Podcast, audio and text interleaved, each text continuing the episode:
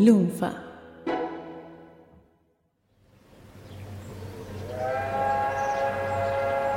Eugenio y Mauricio partieron desde Nápoles a bordo del Oceanía en 1939.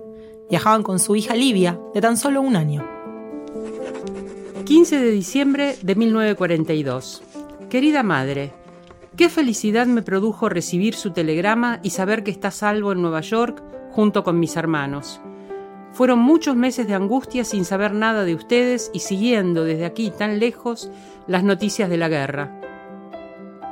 La travesía desde Nápoles fue muy dura para mí, sufrí mareos y náuseas. Mauricio, en cambio, no tuvo mayores problemas. Según él, la cena al bordo del Oceanía era exquisita. Yo casi ni pude probar bocado, hasta el olor me descomponía. Mi mayor preocupación era que con el movimiento del barco, cuando intentaba preparar la sopa de semolín para Libia, se volcaba todo sobre la mesa. Varios meses antes del viaje, mientras amamantaba a Livia, Eugenia había leído en el diario una noticia terrible. Mussolini había promulgado las leyes raciales fascistas. Los judíos ya no eran más considerados ciudadanos italianos. Tampoco podían trabajar en instituciones públicas y las empresas debían despedir a sus empleados judíos. Habían pasado a ser personas no gratas.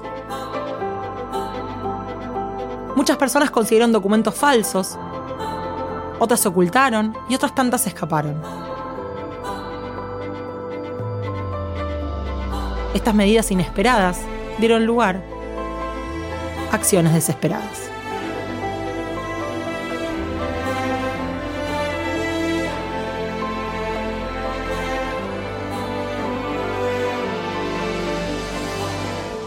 Contemos Historias presenta Rita y Eugenia, un siglo de ciencia. Episodio 2. Tiempos de guerra. Eugenio y Mauricio estaban desconcertados. Él ya no podía ser el director de Pirelli en Roma, así que después de tan solo ocho meses de vivir en la ciudad, tuvieron que dejar su hogar rumbo a Milán. Mauricio decidió hablar con los directivos de la empresa. Lo apreciaban mucho. ¿Podrían ayudarlos? La casualidad hizo que la empresa estuviera a punto de abrir una planta de fundición de cobre en Argentina. Le ofrecieron el traslado. No fue fácil conseguir la visa. Los precios en el consulado aumentaban día a día.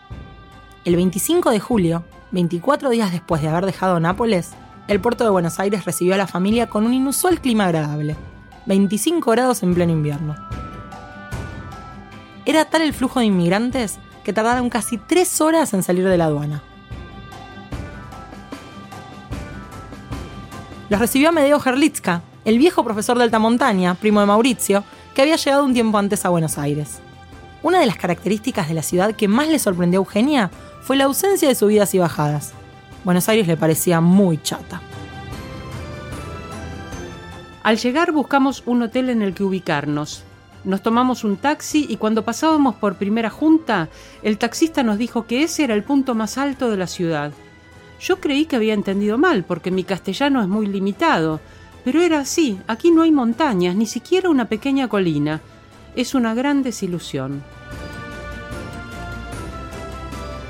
Finalmente, luego de una breve búsqueda, Eugenia, Mauricio y Livia se instalaron en un departamento a dos cuadras de Avenida Rivadavia. Todavía no tenían sus muebles, estaban en el puerto y tardarían más de un mes en salir de la aduana. No solo el paisaje a su alrededor había cambiado por completo. Más allá de la chatura, Eugenia sentía que estaba viviendo en el país de la abundancia, cada vez que iba a comprar manteca, los empleados se le reían en su cara porque pedía de a 50 gramos. Claro, acostumbrada al racionamiento en Italia, no se le ocurría comprar más cantidad. Un día fueron a cenar con un ingeniero de Pirelli, y cuando trajeron el bife, Eugenia creyó que esa porción era para cuatro. Estaba a punto de empezar a cortarlo cuando vio llegar los otros tres platos. No hubo forma de que entendiera cómo se podía comer tanta carne de una sola vez.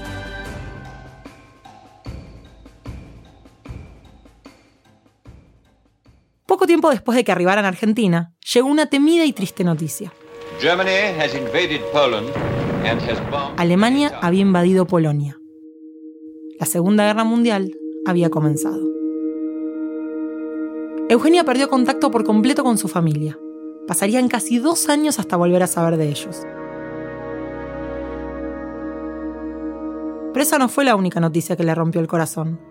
Apenas unos días más tarde, le comunicaron a Mauricio que las máquinas que se necesitaban para abrir la fábrica de Pirelli en Argentina estaban retenidas. Mientras tanto, le ofrecían viajar a San Pablo. Así, Mauricio viajó a Brasil y Eugenia se quedó con Livia y su suegra en Argentina. Al poco tiempo, su cuñada Adriana y su familia pudieron escapar de Italia y viajar a Argentina también. Eugenia ya no se sentía tan sola y podía compartir con ella la responsabilidad de cuidar a su suegra. De hecho, convivían en la misma casa. Para pasar el tiempo, Eugenia iba todos los días con su hija a la aduana para ver si se liberaban los muebles. Cuando finalmente el camión de la mudanza llegó, el corazón se le estrujó al ver cómo los empleados trataban descuidadamente los bultos. Eugenia temía más que nada por su microscopio. Era su posesión más preciada y lo había envuelto con tanto cuidado.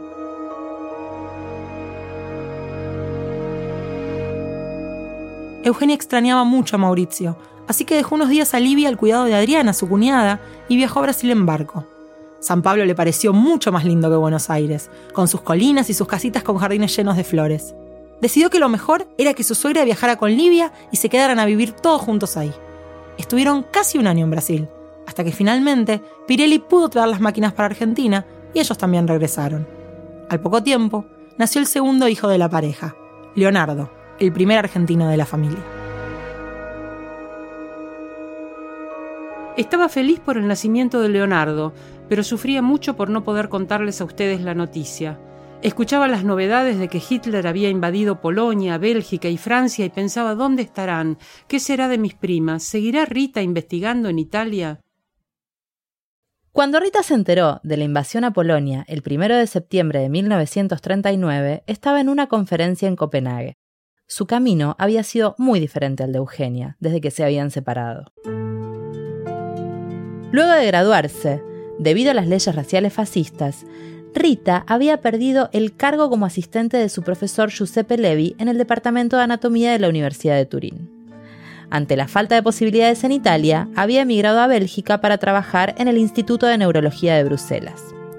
De sus nueve meses de estancia en esa ciudad le quedarían el recuerdo del viento, los aguaceros y la angustia de la población que temía la inminente invasión alemana. En vísperas de Navidad, Rita volvería a Italia. Allí comenzaría a ejercer la medicina de manera clandestina. Atendía a personas de bajos recursos que no temían a las leyes del duce. Pero siempre necesitaba de médicos sarios para que firmara las recetas, así que paulatinamente fue abandonando la práctica.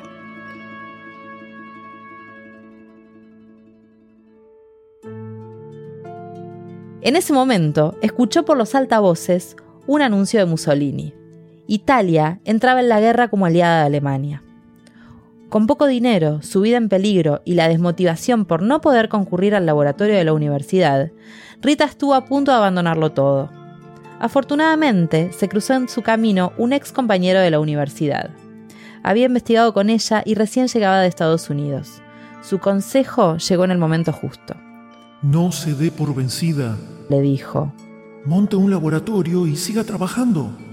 Recuerde a Cajal y cómo en la ciudad soñolienta que debía ser Valencia a mediados del siglo XIX, sentó las bases de lo que conocemos del sistema nervioso de los vertebrados.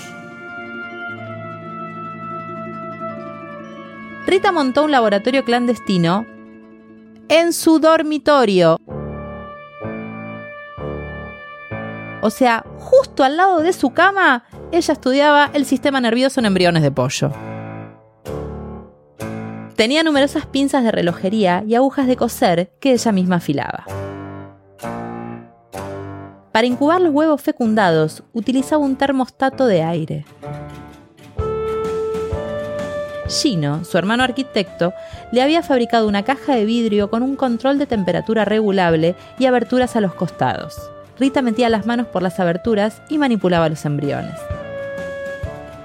Pero lo más preciado para ella, sin dudas, eran sus dos microscopios. En eso, las primas se parecían mucho. Un problema que debió afrontar era que Giuseppe Levi trabajaba con ella. Su contextura corpulenta y sus movimientos torpes en un laboratorio tan pequeño hacían que varias veces los portaobjetos se rompieran. Era un elefante en un bazar. Pero con todas las limitaciones, al menos podía investigar.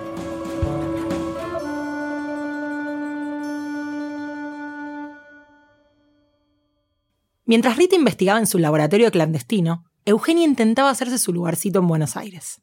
Extrañaba su trabajo y quería volver a la investigación, así que lo primero fue tratar de que le reconocieran su título de médica. No lo hicieron.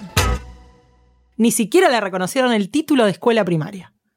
Lejos de darse por vencida, comenzó a frecuentar la biblioteca de la Facultad de Medicina y a preguntarles a las bibliotecarias dónde estaban las cátedras y quiénes eran los profesores. Así, terminó tocando la puerta en un edificio desvencijado en Pasteur y Cangallo.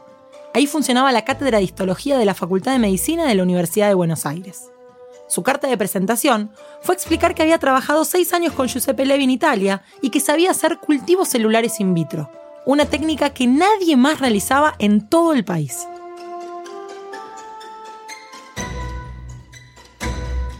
En la cátedra de histología, el doctor Paredes me recibió y me advirtió enseguida, no tengo ningún cargo para ofrecerle, pero si quiere venir al laboratorio puedo ofrecerle una mesa y una silla.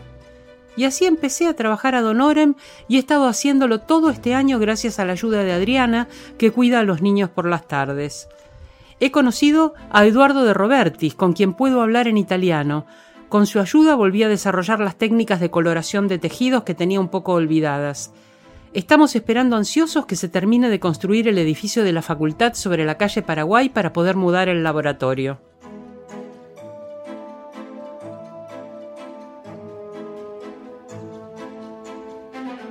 Durante su estadía como asistente en la cátedra de histología, Eugenia se dedicó a investigar sin un sueldo fijo. Existía un fondo de reposición para el material de vidrio dañado, y si en el año no se habían roto demasiadas cosas, ella podía cobrar lo que sobraba. Durante dos años cuidó mucho que nadie rompiera pipetas ni probetas. En aquel entonces necesitaba suero para trabajar con los cultivos celulares, pero no había quien se lo diera, entonces se las arreglaba sola. Iba al mercado de Plaza 11 todos los días a la mañana en el subte, compraba una gallina grande y se la llevaba al laboratorio. Le daba una propina al muchacho que limpiaba y le pedía que se la sostuviera y le estirara bien el ala. Mientras, ella le sacaba sangre y después le regalaba la gallina. Y no iba a volverse a casa con una gallina muerta en el subte. Eugenia y Rita habían aprendido en Turín a realizar cultivos celulares con Hertha Meyer, una técnica que se había escapado de Alemania. En aquellos años, Hertha vivía en la universidad ya que no tenía dinero y entre todos se turnaban para pagarle la comida. Años después, cuando el Duce expulsó a los judíos de Italia, Hertha fue a trabajar a Río de Janeiro al Instituto de Biofísica Carlos Chagas, donde eventualmente volvería a cruzarse con Rita. Eugenia fue quien introdujo la técnica en el país.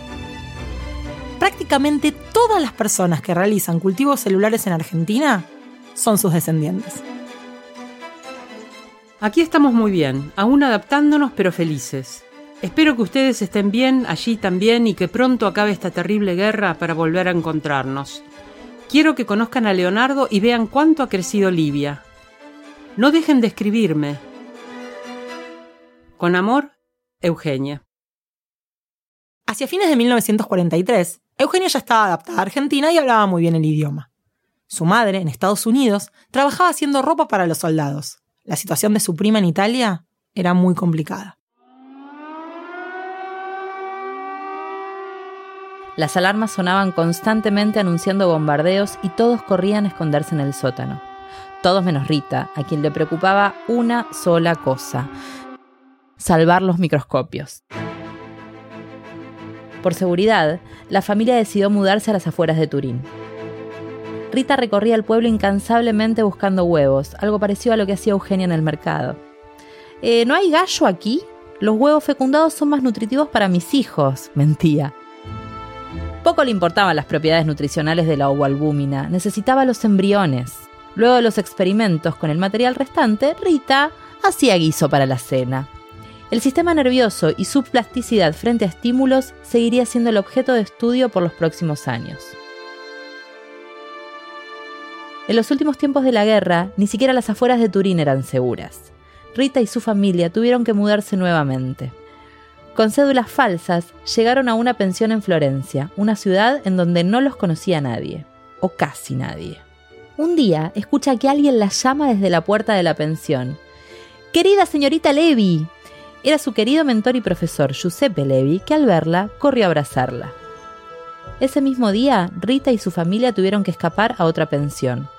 Años más tarde, ya terminada la guerra, se enterarían de que la dueña del lugar sabía perfectamente que estaba alojando a judíos con identidades falsas. I only wish that Franklin D. Roosevelt had lived to witness this day. Finalmente, el 8 de mayo de 1945, The forces of Germany have surrendered to the United Nations. Alemania se rindió incondicionalmente ante los aliados. Era el final de la Segunda Guerra Mundial. En Argentina, Eugenia seguía trabajando en la cátedra de histología con sus cultivos celulares. En Italia, a Rita se le presentaba una nueva oportunidad al otro lado del Atlántico. El profesor Víctor Hamburger había leído uno de sus trabajos publicados cuando estaba en Bélgica y le ofreció ir a trabajar con él en la Universidad de Washington, en St. Louis. En poco tiempo, las primas volverían a encontrarse.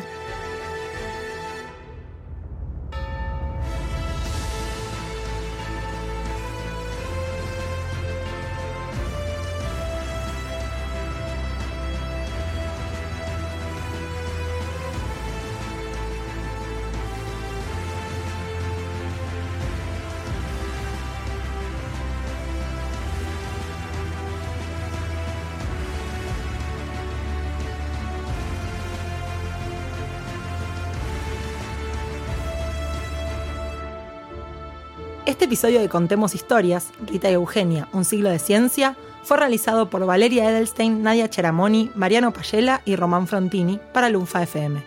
Podés encontrarnos en Twitter como arroba valervejita, arroba nschiara, arroba mmarianop y arroba romancen-bajo.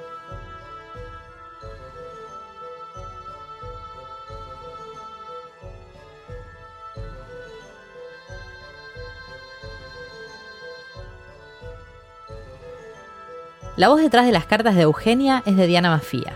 Le agradecemos de corazón por haberse sumado a contar la historia de estas dos científicas y pueden seguirla en Twitter como arroba Diana Mafía.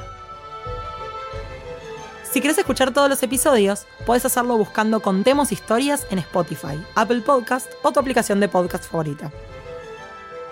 ¿Necesitas más podcast en tu vida? Busca Lunfa en tu aplicación de podcast o ingresa a lunfa.fm donde vas a encontrar muchísimas otras series. Y no dejes de seguir a Lunfa FM en redes sociales para enterarte de todos los nuevos lanzamientos. Gracias por escuchar y compartir.